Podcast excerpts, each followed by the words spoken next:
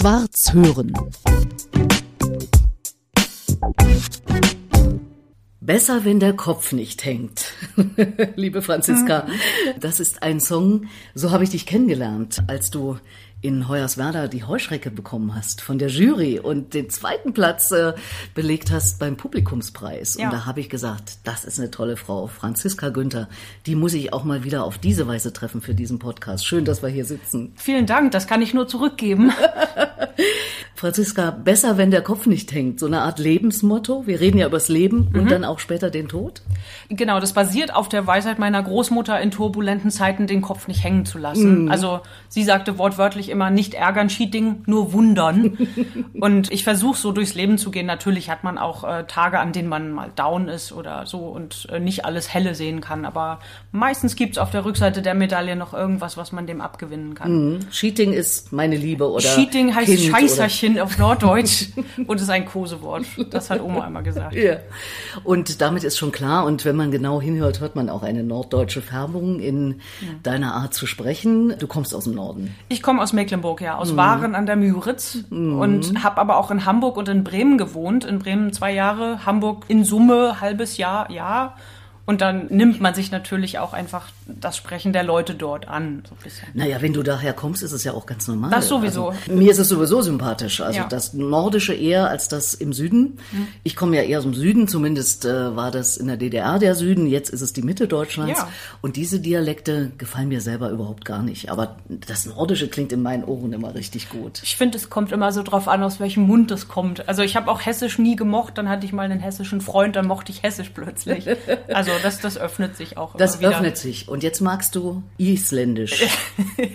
ja, also mein Mann ist Isländer. Ja, genau. Natürlich mag ich auch Isländisch. Ich versuche die Sprache zu lernen. Sie klingt wunderschön und äh, hat eine Grammatik äh, so schwer wie das Deutsche man muss schon noch lernen und pauken und mhm. Beugungen lernen. Aber du schreibst sogar in den sozialen Medien ab und zu mal äh, auf Isländisch. Zumindest wenn jemand reagiert mhm. auf Isländisch, dann antwortest du dem auch Isländisch. Ja, aber ich habe ja auch den, den Siggi neben mir sitzen. Ja, das den, ist wohl wahr. Den ich dann fragen kann, ob, also, ob es stimmt so, wie man das, ob man es gut formulieren kann so oder. Kannst du mal was sagen auf Isländisch? Hey, die Franzi Günther, ja, ja, feitest mir Ungarisch.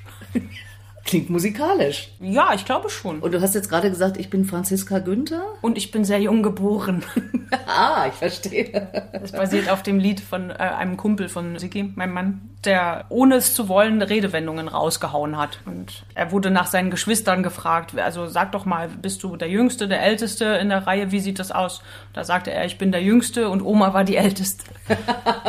da sind wir wieder bei der Großmutter. Da sind wir wieder bei der Großmutter und vielleicht ja auch nochmal zu dem wirklich wunderbaren Song, wie ich finde, weil irgendwie geht er ja auch noch weiter, wenn der Kopf eben hängt, dann ist er im Modder, ne? Das ist ja auch Mist. Ja, also wenn man Modder bis zum Hals stehen hat, also mhm. Matsch oder das, wenn einem das Wasser bis zum Hals steht, und man da durch muss, mhm. dann ist es natürlich besser mit erhobenem Haupt. Das ist wohl und nicht mit hängendem Kopf. Also das ist die Grundidee. Und hat den Cheating, also ich sag mal Franziska Günther in klein damals mhm. und jetzt in groß, schaffst du das immer, den Kopf oben zu halten? Die meiste Zeit schon. Also man muss dazu sagen, dass ich auch, äh, was mein eigenes Leben angeht, ein wahnsinniger Glückspilz bin. Also ich habe eine gute Gesundheit. Ich habe mir als Kind mal den Arm gebrochen, aber sowas verheilt ja wieder. Es geht beruflich. In der Liebe ist es auch gut gelandet. Also ich musste noch durch keine schlimmen Schicksalsschläge durch. Natürlich gibt es Gewicht so im Privaten. Du bist ja quasi mit dem Thema Krankheit, vielleicht ja auch mit dem Thema Tod äh, durchaus auch familiär durch deine Mutter geprägt. Du hast schon als junge Frau mit einer Krankheit deiner Mutter zu tun gehabt, wo deine Mutter auch Unterstützung braucht. Ja, also man muss sagen, sie kämpft den Kampf und ich bin unterstützend da, aber ich bin ihr einziges Kind und will natürlich auch für meine Mutter da sein. Wir sind aufgewachsen bei meiner Großmutter und meinem Großvater. Mein Großvater starb auch früh, da war ich fünf. Dann waren wir zusammen mit Oma und Mama ein, ein Frauenhaushalt sozusagen. Und natürlich möchte ich meiner Mutter auch was zurückgeben. Ne? Die beiden haben auch auf mich aufgepasst. Und sie hat die Diagnose bekommen für so eine schwere, fortschreitende Krankheit äh, mit 39. Jetzt ist sie Anfang 60. Ich war damals 14. Also das begleitet uns beide schon mein Leben lang im Grunde, also mein erwachsenes Leben und ist auch ein Stück weit Verantwortung, was ich für sie übernehme und gleichzeitig ist sie diejenige, die diesen Kampf kämpft Aber man muss dazu sagen, wenn ich irgendwie auf meinen zwei Beinen durch Berlin jogge und, und gesund bin, dann weiß ich das, glaube ich, besser zu schätzen. Einfach weil ich weiß, dass es nicht selbstverständlich ist. Dass man auch einfach in einem jungen Alter gesundheitliche Probleme haben kann, die nicht einfach wieder aufhören oder die auch nicht heilbar sind. Und das erinnert mich auch immer wieder daran, das Leben sozusagen etwas intensiver und bewusster zu genießen. Franziska, du lebst in Berlin und tourst in der Weltgeschichte herum. Was ja. ich wahrnehme, meistens in Richtung Norden, aber vielleicht ist das auch eine falsche Wahrnehmung. Doch, Norden stimmt schon. Also ich habe auch schon in Hessen oder so gespielt, aber du siehst, das ist ja auch die Mitte Deutschlands. Ich war auch mm. schon in Bayern und so, aber doch, es geht immer Richtung Dänemark oder Island oder auch Norddeutschland und Niedersachsen, mm. ne, Nordwestdeutschland, da spielt sich viel ab. Ist das Zufall oder? Na, also die mecklenburgischen äh, Veranstalterkontakte, die, die habe ich natürlich aus meiner Jugendzeit, als ich angefangen habe, Musik zu machen. Und dann spielt man vielleicht auch mehr in Mecklenburg oder hat diesen Radius dann sozusagen irgendwann festgelegt und fährt nicht irgendwie zehn Stunden Richtung Süden oder Richtung Schweiz oder sowas. Wobei du ja jetzt ohne Ende spielst. Also wenn ich nur die sozialen Medien verfolge, 23 Konzerte in 24 Tagen im Juli ja, zum Beispiel. Das war mein Sommerhit. Ich war da gebucht in einem Hotelpub in Zinnowitz auf Usedom. Die haben fast jeden Abend dort Live-Musik und ich habe 18 Termine allein dort gespielt und teilweise tagsüber noch so Stadtfeste oder auf Marktplätzen so Tageskonzerte gegeben oder auch einmal ein Festival nachgeholt, was von 2020 noch hängen geblieben ist und jetzt endlich stattfinden konnte. Mhm. Und ein paar Kaffeetermine, so solche Sachen gemacht. Ja. Ja, da war also, tatsächlich jeden Tag eins oder zwei oder ein Tag Pause zwischendurch. Also der Wahnsinn. Ja. Als wir uns kennenlernten 2019 eben bei der Heuschrecke in Hoyerswerda, mhm. wo du ganz klare Siegerin geworden bist, der Jury. Ich war in der Jury. Ähm, ich kannte dich damals noch nicht. Ich habe dich damals das erste Mal auf der Bühne gesehen mhm. und gleich gesagt, die ist einfach nur richtig gut. Damals war es, glaube ich, noch nicht so viel. Ne? Das hat sich wirklich entwickelt, oder? Damals war ich gerade dabei, da hatte ich mein zweites Soloalbum, das erste deutsche, rausgebracht mhm. und war gerade dabei, das sozusagen viel unter Leute zu bringen. Also mit diesem Wettbewerb, auch mit Deutsch hat es ja ganz andere Türen geöffnet plötzlich. Es wurde ganz anders, besser, mit offeneren Armen wahrgenommen. Ja. Und das hatte gerade so Schwung aufgenommen halbes Jahr später weißt du selber, was passiert ist. Covid yeah. brach plötzlich über uns herein. Aber ich hatte das Glück, dass ich mit diesen ganzen Werbe- und Promotion-Maßnahmen noch so ein bisschen Nachlauf hatte. Also Preis der deutschen Schallplattenkritik, da kam die Nominierung im ersten Quartal. Ich wurde noch im RBB besprochen. Also das hatte noch so einen schönen Nachlauf, während eigentlich alles schon stillstand mhm. in der hm. Welt. Da hatte ich auch Glück wiederum, ja. muss man sagen. Und jetzt ist es aber wieder richtig losgegangen, kann man so sagen, oder? Ja, ich habe auch so ein Konzertprogramm mit Coversongs, also was ich auch mit meinem Mann, mit Siggi spiele, der da wahnsinnig gut ist, einfach Leute zu entertainen. Und das spielen wir oft zusammen, aber auch ich bin da auch allein unterwegs. Konzerte muss ich wieder mich trauen zu buchen, weil man natürlich jetzt zwei Jahre lang in so einer Schleife war, wo was mhm. nachgeholt wurde oder die Nachholtermine sozusagen blockiert haben, dass ich den Kalender dann füllen konnte mit Terminen. Also mhm. weil andere Künstler und Kollegen noch nachholen mussten von 2020 und 2021. Ja. So das nimmt jetzt wieder Fahrt auf und ich bin auch motiviert zu schreiben und so zu tun, als wäre alles zurück auf normal sozusagen. Pandemiemäßig hat sich ja was entwickelt. Wir hatten entweder alle Corona oder sind geimpft oder es gibt eben Leute, die sind nicht geimpft und hatten es nicht. Aber die Gefahr ist, glaube ich, nicht mehr ganz so groß. Also ich bin so oft geimpft, wie man kann. Ich hatte es einmal und natürlich bin ich weiterhin vorsichtig. Erst recht da, wo es sich nicht lohnt, sich das zu holen, zum Beispiel im Supermarkt oder so. Genau, ich wähle wieder ein bisschen mehr unter Leute zu gehen auch. Ja. Ich war ja sehr vorsichtig am Anfang und. Was so, ja? Ja, also. Obwohl ich, du so lieb bist. Ja, aber ich habe Leute um mich rum, die ich nicht mhm. gefährden wollte. Da war ich lieber streng, ohne, also, dass ich mir nicht die ganze Zeit Gedanken machen musste wen ich da jetzt anstecke. Da habe ich lieber quasi klare Linie gezogen und lieber mehr telefoniert mit Leuten oder draußen Spaziergänge gemacht oder sowas. Mhm. Ja. Und geschrieben. Und geschrieben auch, aber tatsächlich in der Corona-Zeit eher Auftragssongs für private Anlässe. Das habe ich auch irgendwann schön. wahrgenommen. Also man kann dich beauftragen und sagen, schreib einen Song zum Geburtstag meines Sohnes. Oder genau, sowas. das ist tatsächlich passiert auch. Also ich habe wirklich von einer Kindergeburt, die noch anstand, bis hin zu jemandem, der 80 wurde zum Geburtstag und dann aber leider zwischendurch verstorben ist. So dass es aber auf der Trauerfeier gespielt wurde, nachdem ich den Refrain ein Stückchen geändert hatte, mit, mhm. mit der Enkelin zusammen, meiner guten Schulfreundin auch. Mhm. Also das ist alles da gewesen, von Geburt über goldene Hochzeit. Und ich kriege auch immer wieder rückgemeldet, dass die Lieder in der Familie dann eine besondere Bedeutung bekommen haben. Und, und, wie machst du das? Wie gehst du daran?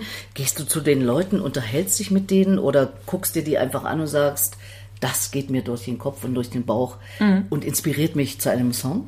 Ich habe die allerwenigsten persönlich je getroffen, muss man sagen, und länger mit denen gequatscht. Die waren wahrscheinlich auf Konzerten bei mir und haben mich dann daraufhin kontaktiert. Also ich bin denen schon mal persönlich begegnet. Dadurch haben die mich ja auch im Internet wahrgenommen mit dieser Anfrage. Und wir haben das schriftlich gemacht. Ich habe denen ein paar Fragen gestellt, von denen ich glaubte, dass das so bilderreiche Geschichten hervorholt bei denen. Bei einer goldenen Hochzeit zum Beispiel. Wie habt ihr euch kennengelernt? Was glaubt ihr, hält eine Partnerschaft so lange zusammen? Und ich habe ja dann auch manchmal einfach mit den Kindern oder mit den Enkeln zu tun gehabt. Dadurch hast du ja auch einen ganz anderen Winkel manchmal, wie die die Geschichte ihrer Eltern erzählen. Mhm. Also da musste man immer so ein bisschen gucken und die formulieren ja dann auch ihre Geschichten. Und davon kann ich ja dann ein bisschen was nutzen. Ich habe auch nach der Lieblingsmusik gefragt, mhm. dass ich so ein bisschen stilistisch vielleicht in die Richtung gehen konnte. Und habe immer versucht, anekdotisch zu sein auch. Also ich habe unbedingt auch nach Anekdoten gefragt beim Kennenlernen. Ein Ehepaar hat sich kennengelernt beim Tanzen. Er hat sie zum Tanzen aufgefordert und sie sagte, ich kann gar nicht tanzen. Und er meinte, ja, denken Sie denn ich? und, und, so sind die zu, und die haben sich gesiezt in dem Moment noch. Ne? Das mhm. sind ja so kleine Details, die dann das Lied schon schön färben können. Eine wunderbare Überleitung zu der Idee, mit der ich ja hausieren hm. gehe. Also erstens das Auftragslied für den Großvater, der dann zwischenzeitlich stirbt, aber auch das Stichwort Anekdoten. Denn das ist ja auch meine Herangehensweise zu sagen, Mensch Leute, denkt doch über euer Leben nach. Was ist da passiert? Also ja. jetzt nicht irgendwie irgendwelche sachlichen Dinge, die einen Lebenslauf ausmachen, sondern was macht das Leben aus? Und vielleicht aufschreiben und möglicherweise mit meiner Hilfe dann auch aufnehmen und abspielen bei der eigenen Trauerfeier. Ja. Ich habe das erlebt. Darauf basiert unter anderem die Idee, darüber zu reden und äh, diese Rede meines Lebens anzubieten, dabei zu helfen, weil ich eben auch Schreibtrainerin bin mhm. und dabei helfen kann, das lebendig aufzuschreiben. Das ist ja sowas ähnliches eben ohne Musik, ne? Im Grunde, ja. Nur, also der Kontext ist natürlich nicht einfach eine goldene Hochzeit, sage ich mal. Das ist wohl wahr. Aber es ist das eigene Leben. Ja, das es ist richtig. Es ist das eigene Leben. Und der Tod ist für mich nur der Anlass, mhm. zu sagen, okay, ich denke mal drüber nach ja. und schreib was auf.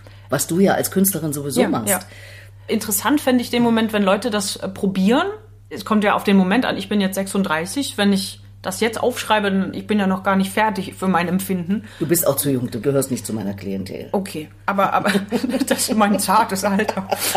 aber, aber trotzdem, man, man macht sich ja möglicherweise noch zehn Jahre vor seinem eigenen Tod diese Gedanken und lebt dann vielleicht mit den Gedanken, die man sich gemacht hat, nochmal anders. Genau. Also, ne, weil man konfrontiert ist mit, was ist mir eigentlich wichtig und was will ich vielleicht noch erleben oder was habe ich bisher verpasst oder nicht ernst genug genommen oder. Genau. Also im günstigsten Falle, zumindest ist mein Herangehen so, intensiver. Ja. Sich genauer damit beschäftigen, so ja. wie du es auch gerade beschrieben hast. Unter dem Aspekt findest du das eine gute Idee? Die Geschäftsidee ist super glaube ich. Und ich glaube auch, dass es, dass es viel macht mit Menschen. Ich bin mir nicht sicher, ob ich das alleine könnte, weil es ist einfach nicht gängig. Noch Leute, nicht, das, Franziska. Weil, es wird genau. Millionen ereilen ja. und ja, also, so, ne? Anders ich, kann ich da gar nicht rangehen. Nee, und, und, und Geschäftsideen nehme ich auch zurück, weil ich glaube, dass das auch was mit Menschen macht, wenn man den Tod als Teil des Lebens begreift. Und im Grunde, wenn du stirbst, lässt du den anderen das sozusagen über und, und irgendjemand erzählt dann eine Geschichte, aber du wolltest denen vielleicht noch was sagen. Eventuell. Aber erst wenn du tot bist, vielleicht. vielleicht. So, das, vielleicht ist das auch ein Das gibt dir die Möglichkeit, das nochmal selber zu gestalten. Hm. Plus, ich habe natürlich auch schon Beerdigungen erlebt, wo es mir ein bisschen 0815 vorkam, die Geschichte, die dann der Priester vielleicht erzählt hat und man sich gewünscht hätte, dass, obwohl man mit dem gesprochen hat, dass da ein bisschen was Individuelleres bei rumkommt, wo man sich tatsächlich an diese verstorbene Person erinnern kann. Hm genau diese 0815 Reden, die ja auch moderne Bestatter beklagen. Also mhm. unter anderem Erik Wrede, mit dem ich ja auch einen Podcast gemacht habe, der bei Radio 1 zu diesem Thema ja auch einen Podcast hat. Und wenn ich in Beerdigungen sitze und irgendjemand, ein Trauerredner oder eben, wie du sagst, der Priester oder eben der Pastor, irgendwas über diesen Menschen erzählt, das kommt mir ganz komisch vor, weil da erzählt man etwas einem Redner, der das dann wiedergibt. Warum diesen Umweg? Ja.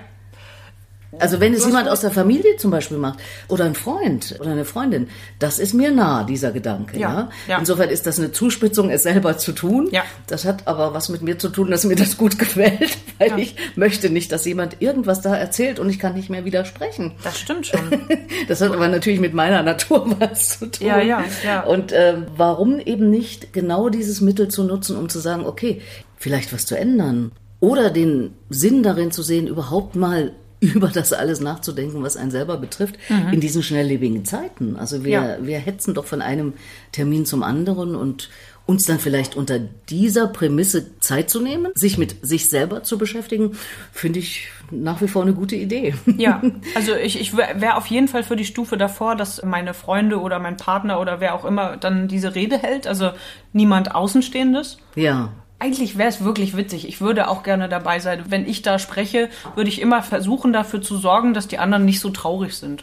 Zum also, dass, dass ich die Geschichte so erzähle, dass es denen irgendwie gut damit geht. Ja. So. Und ich würde mir wünschen, dass ich Leute zusammenbringe, die sich vielleicht vorher doch noch nicht begegnet sind, obwohl ich vielleicht mal ein Fest gefeiert habe. Beerdigungen sind ja im Grunde schöne Feste. Es fehlt nur immer jemand. Ne? Also derjenige, über den man dann die Erinnerungen teilt. Und das ist natürlich, wenn man da selber spricht, regt es vielleicht noch mal mehr an, dass andere sich dann noch mehr austauschen über was sie mit mir vielleicht verbunden haben. Und vielleicht führt das die zusammen. noch eine neue Idee oder noch Ja. ein neuer Gedanke.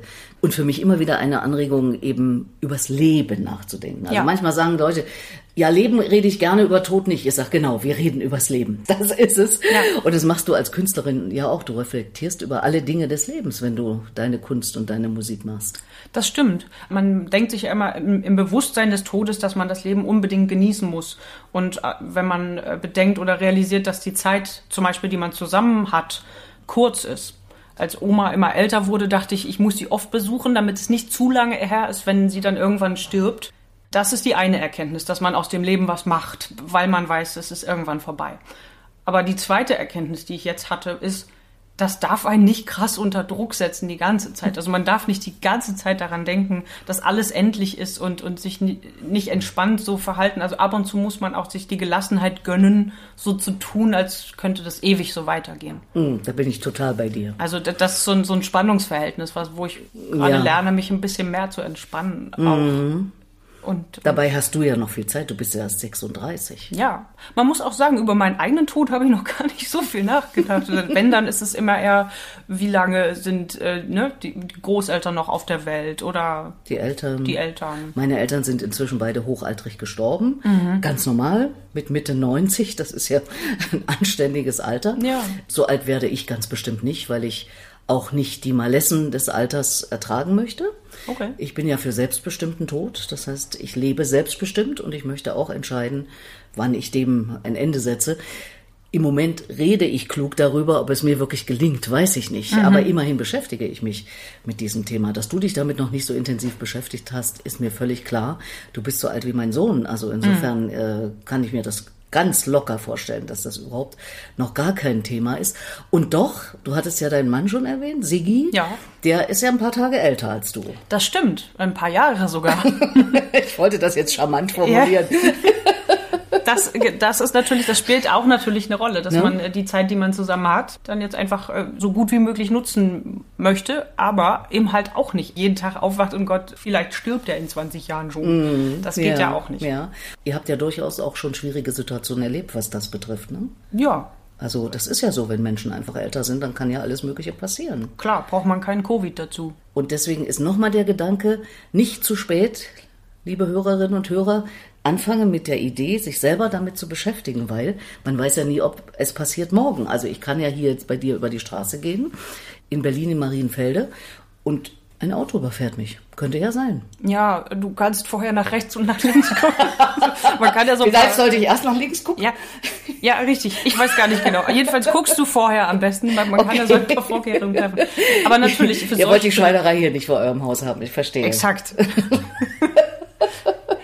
Aber also genau, das, das kann mir natürlich auch passieren und Ja. für den Fall habe ich natürlich auch schon sowas gesagt wie ich möchte gerne verbrannt werden und wenn es irgendwie möglich ist, vielleicht auf dem Meer irgendwo verstreut werden. Da treffen wir uns. Ja, wobei auf dem Meer, dann denke ich trotzdem manchmal, das ist ja dann kalt und nass. Aber andererseits ist, hat es so eine schöne Weite. Ja. Und man ist dann irgendwie mit dem Horizont und den Gezeiten und Sonne und Nacht und so irgendwie verbunden. Das finde ich eine schöne Idee. Finde ich auch. Also man wird so Teil von Unendlichkeit. Also du und ich und Gregor Gysi. Wir treffen Der auch, uns. ja? Mhm. Der auch. Der hat das im Podcast ganz klar erzählt. Und er hat auch ganz klar gesagt, bitte die Urne aufmachen und äh, die Asche verstreuen, Ja. damit die Urne nicht einfach so auf dem Meeresboden plumpst und er dann da gar nicht rauskommt. Ja. Also es gibt Menschen, die haben da ganz klare Vorstellungen. Das ist sehr smart, muss man Ja. sagen. Es gab eine Situation, da hat mir mein Vater einen Tandemsprung geschenkt, also aus 4000 Meter Höhe aus dem Flugzeug mit jemandem, der das schon öfter gemacht hat, am Rücken. Und man springt dann runter und die ersten zwei Kilometer ohne Um Fallschirm. Und für den Moment habe ich meiner Mutter erzählt, wo diese ganzen Bankunterlagen und so liegen, dass man da äh, weiß, wo sich jemand kümmern kann. Mhm. Das Administrative wäre quasi geregelt, aber das war so ein, so ein expliziter Fall. Man musste auch unterschreiben bei diesem Sprung, dass man Mhm. sich bewusst ist, dass man sterben kann. Trotzdem hast du es gemacht. Ja, ich habe das Geschenk erst zurückgegeben, weil ich das nicht wollte. Und dann habe ich ihn begleitet, damit er sozusagen mein Geschenk einlöst. Und habe dann spontan entschieden, dass ich doch will. Dadurch habe ich mir die Vorfreude genommen. Aber ich habe auch keine Angst entwickeln können, sozusagen im Vorhinein. Bist du ein wagemutiger Typ? Könnte man jetzt schlussfolgern. Eigentlich nicht. Ich bin eher so auf der sicheren Seite. Also ich öffne Briefe, wenn sie dran sind. Ich zahle meine Rechnung gerne pünktlich. Ich steuere das ganz gerne selbst, wie so das Leben funktioniert. Also ich, ich habe die Sachen gerne im Griff, so sage ich mal. Bin aber auch kein Kontrollfreak oder so. Was? Wagemutig, weiß ich nicht. Ich bin selbstständig und Musikerin. Insofern vielleicht Im schon ein bisschen. Sinne Im gewissen Sinne, ja. Und genau genommen, im Künstlerinnen-Dasein, jetzt abgesehen von den existenziellen Dingen, ist man ja im gewissen Sinne vielleicht auch wagemutig, weil man sich ja immer wieder in neue Sphären begibt, in ja überhaupt was Neues zu schaffen. Das hat ja auch was mit Mut zu tun, oder? Das stimmt. Also ich versuche oft in meinen Liedern Geschichten zu erzählen, die ich von Leuten aufgegriffen habe, weil konstruiertes, das fällt dem Publikum auch auf. Das ist nichts, was Resonanz findet. Deswegen kann ich mir nichts ausdenken, was ich nicht vielleicht selber erlebt habe oder nachempfinden kann. Und dann ist es eigentlich nur ein Reflektieren. Also dann sind es keine unbekannten Sphären, in die ich da gehe. Ich bin ja kein zum Beispiel ukrainischer Kriegsflüchtling, der vielleicht irgendwo im Bunker sitzt und sich vor einem Bombenalarm irgendwo schützen muss. Das kann ich einfach nicht nachempfinden. Doch würde ich da gerne drüber schreiben, aber ich kann es nicht aus der Situation. Das wäre auch anmaßend. Deswegen müsste ich immer wahrscheinlich meinen Winkel dazu finden. Und doch möchte ich, dass meine Lieder sich nicht nur um mich selber drehen und Liebeskummer und mein Tagebuch oder so. Also ich will schon immer in Kontakt mit der Welt und anderen Menschen kommen. Du hast ja keinen Liebeskummer, du bist ja gerade glücklich verheiratet. Und doch schreibe ich Lieder. Aber nicht über Liebeskummer, oder? Nee, nein, auf gar keinen Fall. Eben. Ist gut, Eben. oder? Ja. Das habe ich sowieso immer so ein bisschen vermieden. Es gibt diese Lieder, glaube ich, irgendwo in Schubladen von früheren Jahren, aber das meiste davon wollte ich den Leuten, glaube ich, nicht antun, weil das eigentlich mehr mir genutzt hätte und mit den Menschen nicht so was gemacht hätte, was sie damit anfangen hätten können. Und das willst du schon. Das würde ich schon gerne wollen, dass Leute was davon haben, was ich da schreibe. Also, dass die eine Geschichte sehen oder sich darin gespiegelt sehen. Natürlich haben andere auch Liebeskummer. Eigentlich sind das die besten Songs vielleicht, ne? Weil Liebeskummer hatte jeder schon mal. Ich sollte noch mal darüber nachdenken. Schwarz hören.